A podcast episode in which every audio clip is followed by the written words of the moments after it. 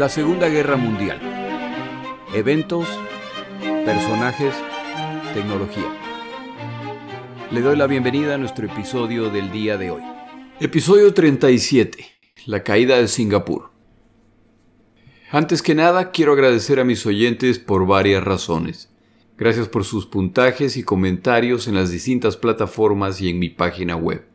Se aprecia mucho su apoyo ya que son sus puntajes y comentarios los que atraen más oyentes al podcast. Muchas gracias a Jericó Abramo y a José Carlos Rivero por sus contribuciones financieras. Serán utilizadas para apoyar este podcast. Si alguno de mis oyentes desea apoyarme financieramente, solo tiene que ir a mi página y contribuir bajo la sección Apoyar al podcast.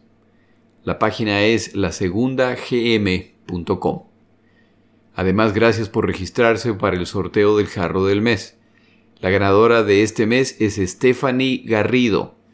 Felicitaciones Stephanie, la contacto a través del correo para coordinar el envío.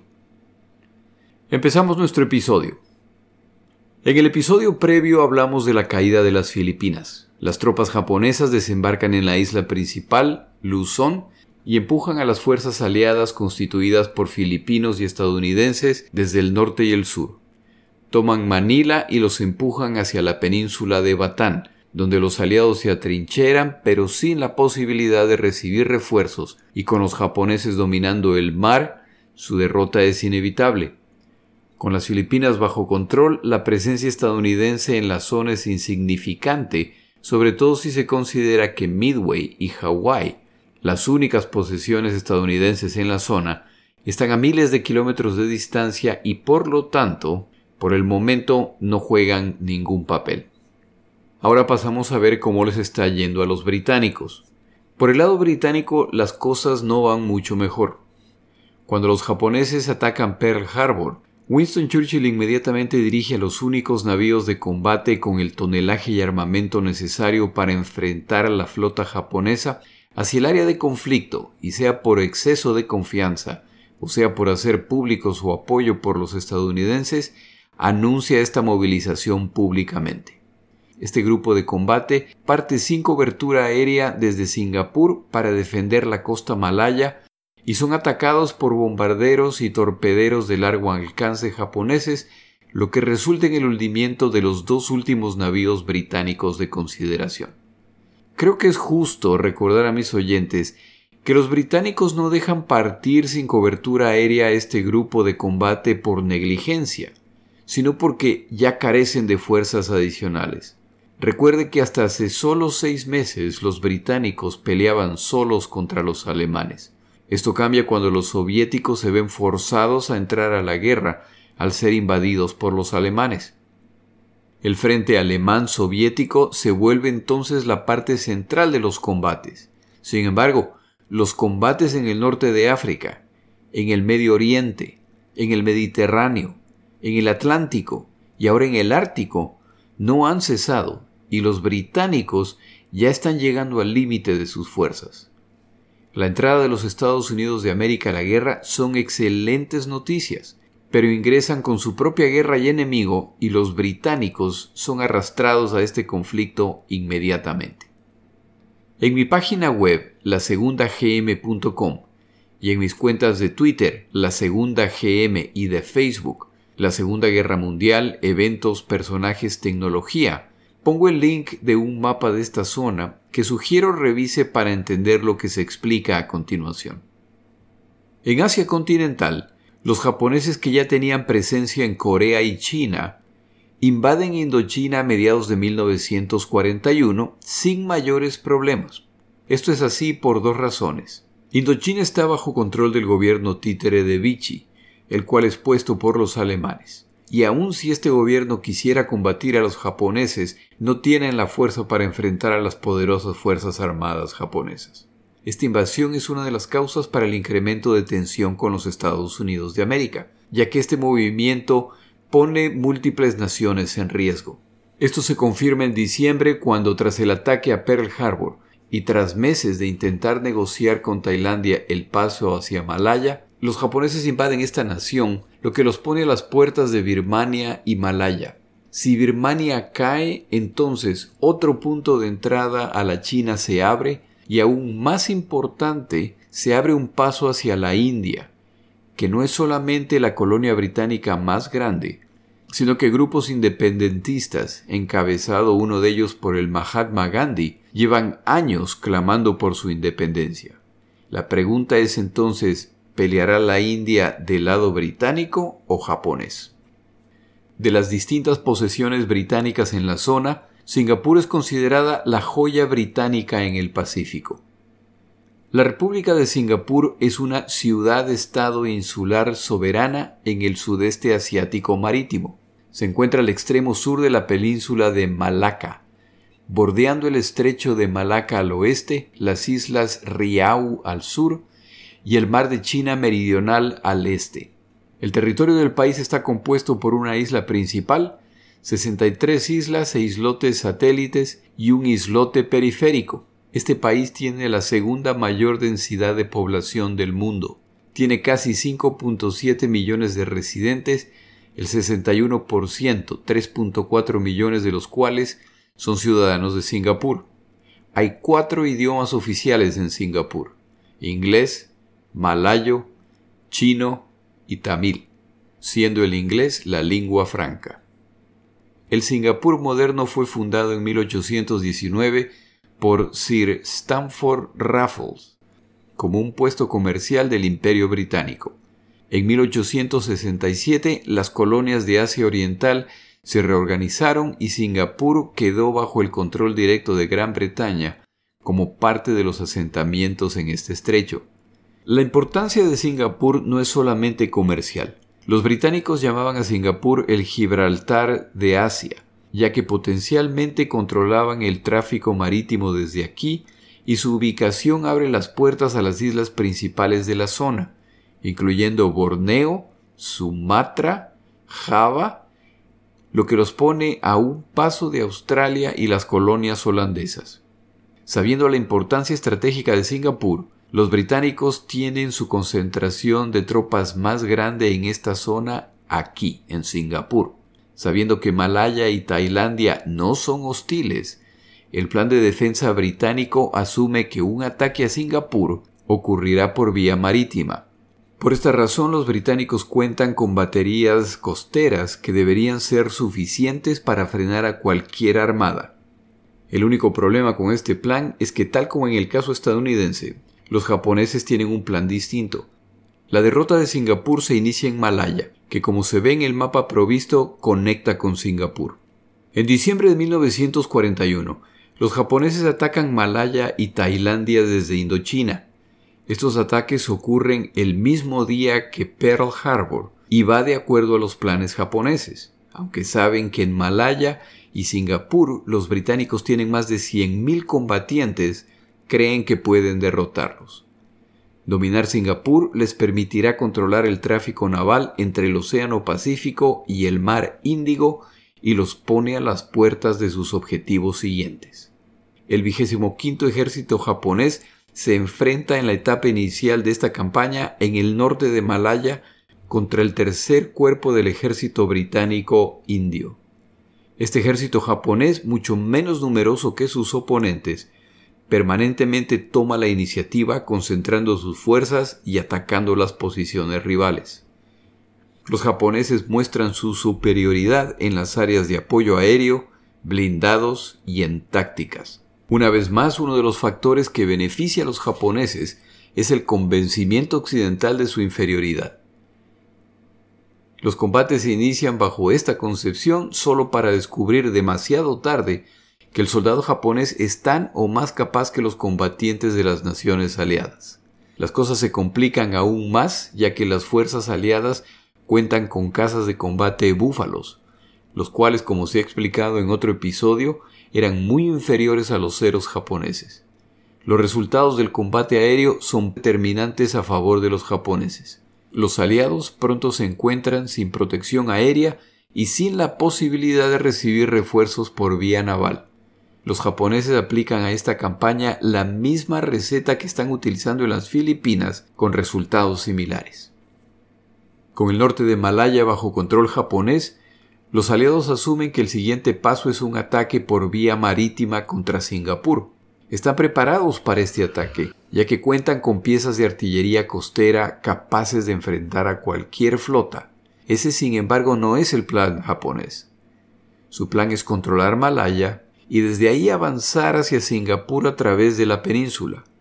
Cuando los británicos se dan cuenta de que este es el plan japonés, también se dan cuenta de que no tienen el tipo de munición de artillería para atacar fuerzas terrestres.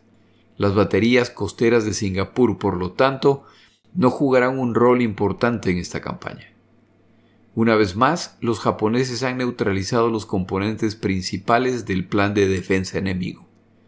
La única opción restante para los aliados es combatir en tierra y creen tener la ventaja ya que la jungla que conecta Malaya con Singapur es demasiado densa y no permite el paso de blindados o artillería. O al menos eso es lo que ellos piensan. En diciembre y en enero se combate en Malaya y los japoneses poco a poco van ganando terreno. Los británicos intentan reforzar la fuerza aérea y envían cazas huracanes para combatir en Singapur. 51 huracanes llegan a Singapur en enero. Se forman escuadrones y se les asignan misiones de combate. A mediados de enero sorprenden a los japoneses y en su misión inicial derriban tres bombarderos, pero tres huracanes se pierden. En los días siguientes, los bombarderos ahora ya vienen acompañados con ceros y los huracanes británicos empiezan a ser derribados. Huracanes adicionales son enviados a Sumatra para sumarse al ataque. Los japoneses los descubren y una buena parte de los aviones recién llegados son destruidos en tierra durante bombardeos. A diferencia de las islas británicas, en Singapur no existe un sistema de radar que les advierta la llegada del enemigo. Para el momento en que se inicia la invasión final, los aviones sobrantes deben ser retirados de Singapur antes de que la artillería japonesa alcance el rango de las pistas y los aviones sobrantes sean destruidos. Esta evacuación ocurre pero no antes de participar en una batalla aérea en que estos huracanes causaron bajas a la aviación japonesa.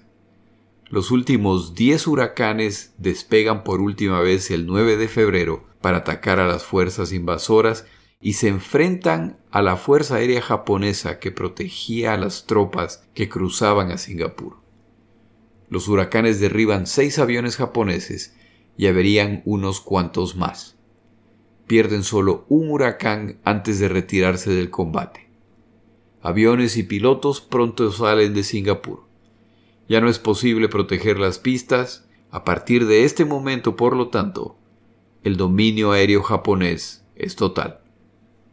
La fuerza multinacional aliada tiene problemas coordinando acciones y actuando en conjunto. En Bakri, entre el 18 y el 22 de enero, un grupo de australianos e indios combaten exitosamente a los japoneses, pero al final deben retirarse al estar bajos de munición. 150 de los combatientes que se retiran son aislados y capturados por los japoneses.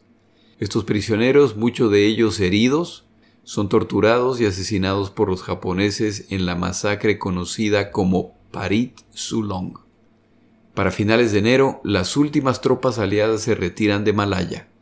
Han sido derrotados por los japoneses y ahora se dirigen a reforzar Singapur. Una fuerza consistente de tropas recién llegadas, conscriptos, personal administrativo y combatiente de naciones que ahora ven sus propios países amenazados, se preparan para la defensa. Antes de hablar de los eventos en Singapur, tomamos una pausa en nuestro episodio.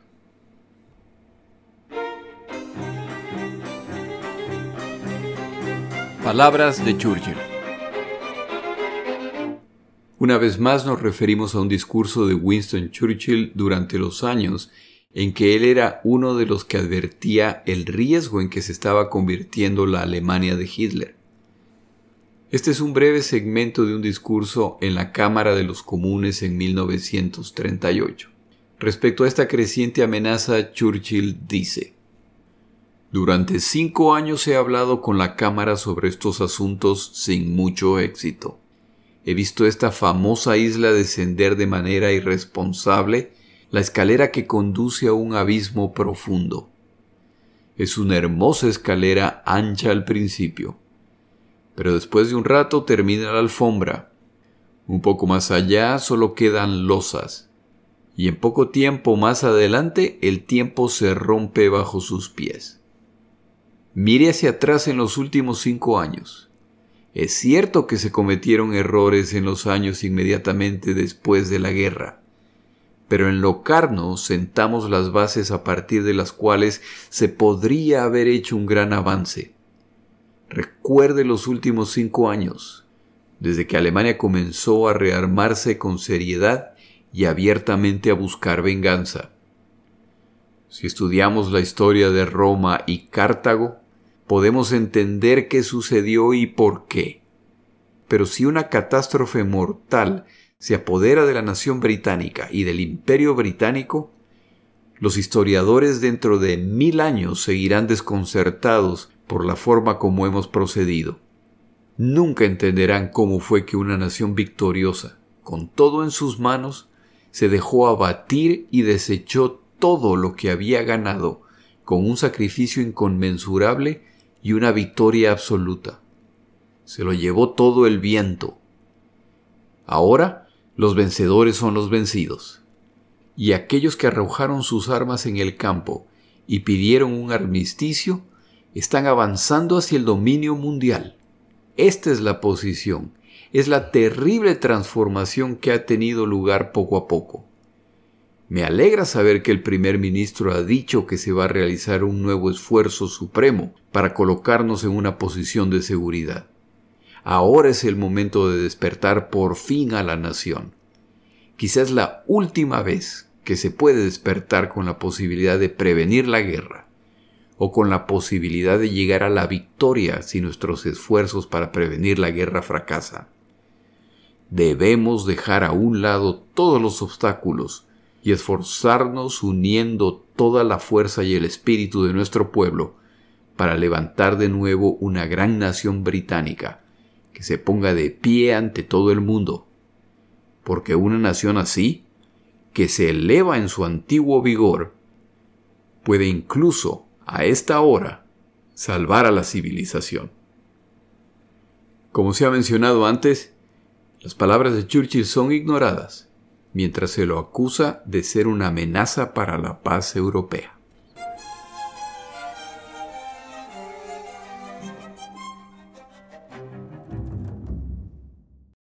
A inicios de febrero de 1942, los ataques de artillería y de la aviación japonesa contra Singapur se incrementan y sin oposición aérea los bombardeos son más efectivos, lo que complica las comunicaciones entre las divisiones combatientes. La ventaja adicional del dominio aéreo es que aviones de reconocimiento japoneses determinan la ubicación de las defensas enemigas y planean basados en esta información. Los japoneses, libres de movilizarse a su antojo, se ubican incluso en el palacio de un sultán, el cual al estar ubicado en una colina les da una excelente visibilidad del valle adjunto. Este palacio es un blanco fácil y las tropas aliadas solicitan autorización para bombardearlo con artillería, pero no reciben la autorización.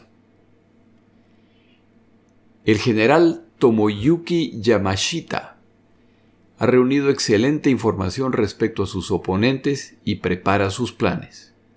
Ahora son los aliados quienes tienen que tratar de intuir los planes de Yamashita a ciegas, ya que carecen de reconocimiento aéreo y se encuentran en retirada. No saben ni la ubicación, ni la dirección, ni el tamaño de las fuerzas japonesas. El comandante de las fuerzas aliadas, Arthur Percival, concluye que el ataque principal japonés vendrá del extremo noreste de Singapur. Esta conclusión es equivocada, pero cuando Yamashita se da cuenta de que los aliados han concluido que ese es el caso, ordena ataques menores en ese sector, por lo que más tropas y equipo aliados son movidos en esa dirección, incluyendo la división británica más fresca y mejor entrenada. En el noroeste se ubican divisiones incompletas y la preparación de obstáculos y posiciones defensivas es limitada. La hora del ataque definitivo japonés se acerca. como los británicos han demolido el puente que conecta Malaya con Singapur, el ataque japonés se retrasa, pero para el 8 de febrero, la artillería japonesa empieza el bombardeo de las tropas que defienden el noroeste. Este intenso ataque que dura algunas horas no es visto como una señal de ataque inminente. Para las 8 de la noche, las primeras oleadas de japoneses empiezan a cruzar el río. Esta fuerza de aproximadamente 13.000 combatientes se enfrenta a los defensores a lo largo de la noche. Los pocos defensores que existían en este sector pronto son abrumados por los japoneses que durante la noche se han esparcido para encontrar las posiciones mejores de ataque. Los defensores que se repliegan se encuentran rodeados y son eliminados. A la medianoche se puede ver bengalas, las cuales comunican a los comandantes que la zona está bajo control. A primera hora del día siguiente, refuerzos japoneses adicionales cruzan hacia Singapur. Las tropas aliadas intentan detener a los japoneses, pero su velocidad y agresividad se lo impide. El comandante Percival continúa convencido que ataques en el noreste eran el paso siguiente. No refuerza por lo tanto a las tropas en el noroeste, sino hasta el día siguiente.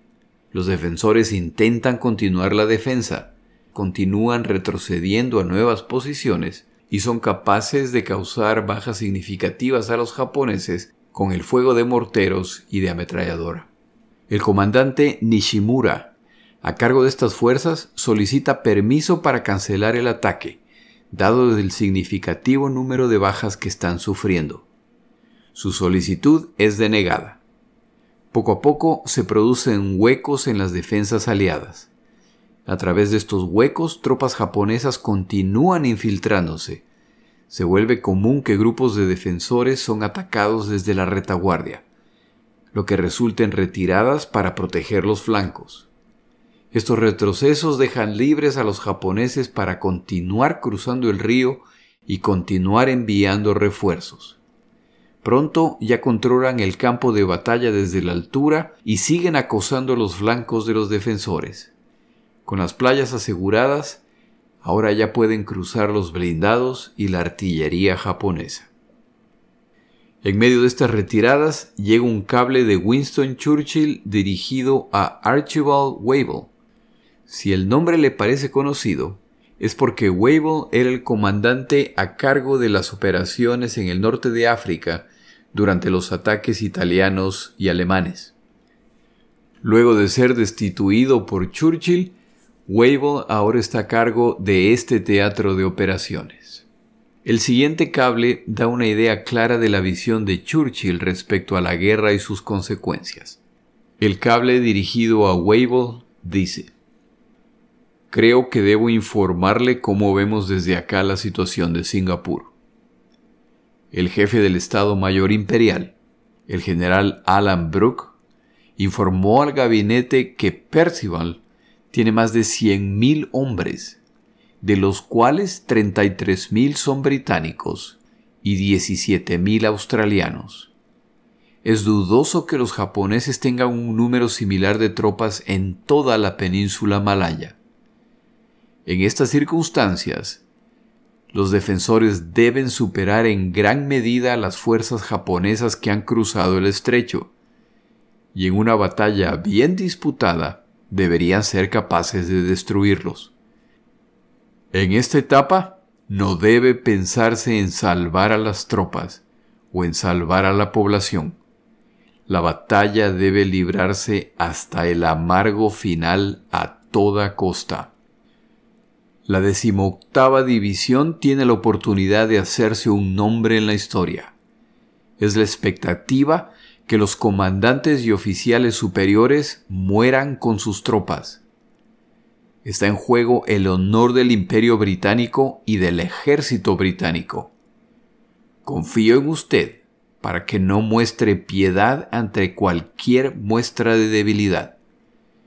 Con los rusos luchando como están y los estadounidenses defendiendo Luzón, la reputación de nuestro país y nuestra raza está en juego.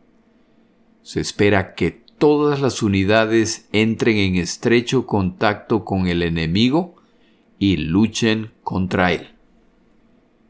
El 10 de febrero, Wavell ordena a Percival que contraataque. Aparentemente por falta de comunicación con las tropas en la zona, este contraataque no ocurre tras un día de poca actividad. Los japoneses continúan su avance y sorprenden a las tropas aliadas que debían lanzar el contraataque. Esto resulta en combates en que los aliados pierden un número significativo de tropas. Lo que los aliados no saben es que las tropas japonesas han sobreextendido sus líneas de provisión y se empiezan a quedar sin alimentos o munición. Yamashita contacta a Percival para exigir su rendición. Afirma que los aliados están en una situación muy grave y que los japoneses están listos para continuar indefinidamente. Percival sabe que las reservas principales aliadas de alimentos y combustible han sido capturadas por los japoneses, pero por supuesto no sabe que la situación japonesa no es mucho mejor a la suya. Wavell insiste en la orden de una defensa hasta el fin sin importar los sacrificios de combatientes o civiles. Las reservas de aguas de Singapur están por ser capturadas por los japoneses, por lo que se ordena un ataque en ese sector para asegurarse que no serán tomadas. Desafortunadamente para los aliados, este ataque es repelido exitosamente por los japoneses y ahora es cuestión de tiempo para que también caiga en sus manos. Para la mañana siguiente, los aliados intentan consolidar sus defensas para defender un área menor. En otras palabras, continúan retrocediendo. Las fuerzas que regresan a sumarse a la defensa son atacadas desde distintos puntos. Los japoneses parecen estar en todos lados. Para el 13 de febrero, los ingenieros japoneses han reparado el puente dinamitado por los aliados y ahora más blindados y vehículos de todo tamaño pueden ingresar libremente a Singapur. Los comandantes de Percival abogan por la capitulación. Con el estado actual de la situación, el único resultado probable en un área tan pequeña como Singapur es que las muertes civiles empezarán a sumarse por miles. Percival consulta con Wavell y esta idea es rechazada. Pero Wavell también es incapaz de explicar a Percival qué acciones adicionales tiene que tomar para continuar la defensa. Para este momento los japoneses ya han capturado los reservorios de agua que suministran a la ciudad de Singapur. No han cortado el flujo de agua, pero ahora ya pueden hacerlo en cualquier momento. Al día siguiente se reinician los ataques y el perímetro resiste, pero como la artillería japonesa ya se encuentra en rango para atacar la ciudad, y ya que cuentan con la supremacía aérea, los bombardeos a las zonas defendidas y a las zonas civiles son ahora posibles sin arriesgar a las tropas japonesas. La expectativa de los atrapados en Singapur es similar a la de aquellos atrapados en Leningrado. Vienen tiempos de destrucción y muerte con el factor adicional que si se corta el suministro de agua, entonces la agonía será mayor y más rápida. Aún sin el suministro de agua cortado, los bombardeos japoneses están destrozando tuberías por lo que el suministro de agua ya está en riesgo. El 14 de febrero de 1942, las fuerzas japonesas reanudan su ataque al perímetro de defensa. Logran romperlo por lo que ingresan a la zona donde se encuentra el hospital de Alexandra Barracks. Un teniente británico con una bandera blanca sale al encuentro de las tropas que se acercan.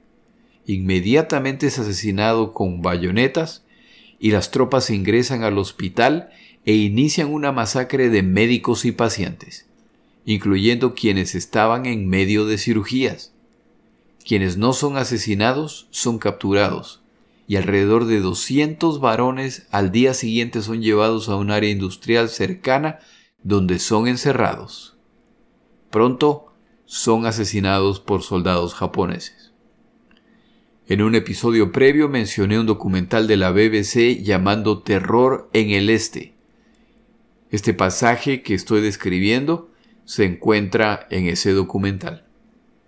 Para el 15 de febrero, la línea de defensa aliada resiste, pero el deterioro de la situación para militares y civiles continúa y se está llegando al punto en que aún la munición para todo tipo de armamento empieza a escasear. Particularmente preocupante es la escasez de munición antiaérea. Si ésta se acaba, entonces los aviadores japoneses pronto podrán atacar sin ningún tipo de obstáculo. Esa mañana Percival se reúne con sus comandantes y propone dos opciones. Un contraataque total para recapturar los reservorios de agua y las bodegas con alimentos y suministros o la rendición. En una reunión llena de recriminaciones y pesimismo, finalmente concluyen que la única opción es la rendición se forma una delegación para negociar con los japoneses. Esta delegación incluye un oficial, un intérprete y el secretario de Asuntos Coloniales.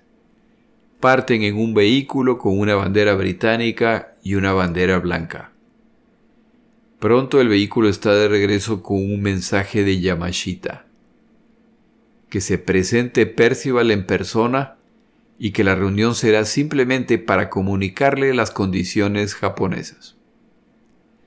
Como para dejarlo aún más claro, deben izar la bandera japonesa en el edificio más alto de la ciudad.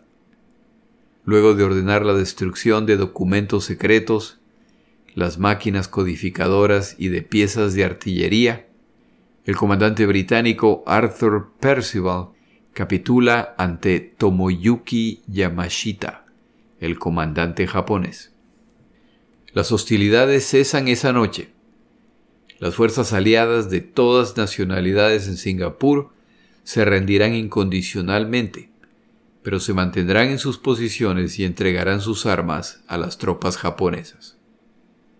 Cuando la capitulación se completa, los aliados se dan cuenta que han capitulado ante una fuerza de apenas un tercio del tamaño de la suya que además estaba acercándose a una situación logística crítica similar a la suya. De hecho, hay quien, analizando años más tarde las condiciones de los dos lados combatientes, concluye que el desesperado contraataque final, considerado por Percival, tenía opciones razonables de éxito. Los inferiores japoneses han derrotado una fuerza mucho mayor compuesta de británicos y sus aliados. El comandante Yamashita respecto a esta victoria declaraba, El ataque a Singapur fue un engaño, un engaño que funcionó. Tenía 30.000 hombres y me superaban en número más de 3 a 1. Sabía que, si tenía que luchar durante mucho tiempo en Singapur, me iban a derrotar. Por eso la rendición debía ocurrir inmediatamente. Estaba muy asustado todo el tiempo de que los británicos descubrieran nuestra debilidad numérica y la falta de suministros y me obligaran a una desastrosa lucha callejera.